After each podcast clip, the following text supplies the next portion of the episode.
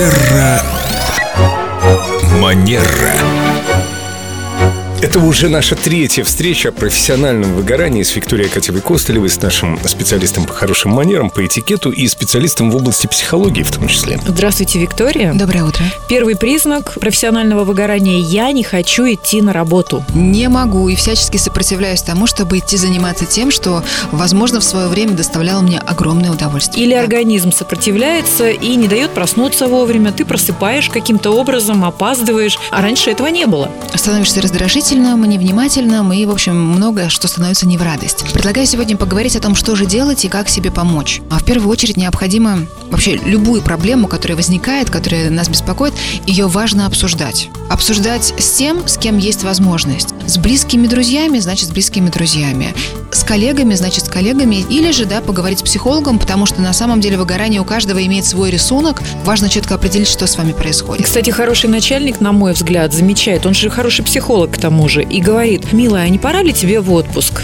Давай отдохни и вернешься со свежими идеями. Прекрасный вариант. А следующее, о чем бы я предложила подумать, а, налаживать режим. Придумать для себя ритуал отхода ко сну, лучше в одно и то же время. Это может быть чашка там травяного чая. Сон – это ключевой источник восстановления ресурса человека. Что бы мы там ни делали, как бы мы ни питались, какая бы у нас ни была физическая нагрузка и насыщенная, например, развлекательная, досуговая часть жизни, все равно, если у нас нет полноценного сна, организм будет страдать, и рано или поздно этот дефицит очень ярко может проявиться. Ну, я так себе представил насыщенную досуговую часть жизни, тут уже тоже не до сна, знаете.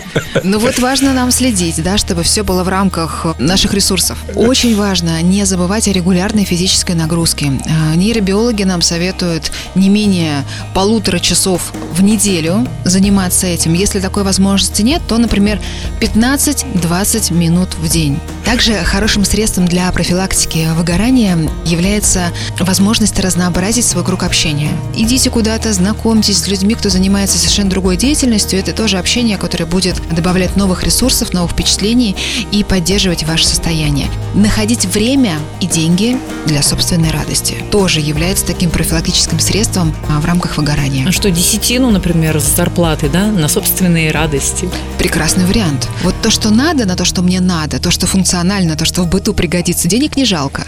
А вот то, что для удовольствия и для радости, как-то со скрипом души, может, оно и не надо. Вот. А радость – это то, что себе важно планировать, организовывать и не жалеть. Ни времени, ни сил, ни средств. Я бы на самом деле сконцентрировался вот именно на этой части поддержки самого себя любимого. Не жалеть ни времени, ни денег на то, чтобы обеспечивать себе постоянную беспрерывную радость. Значит, беспрерывно – это вопрос. А работать когда? Нам только что объяснили, что мы боремся с профессиональным выгоранием вот таким образом. Потом меры. поборемся, победим его и вернемся к работе. Терра Манера.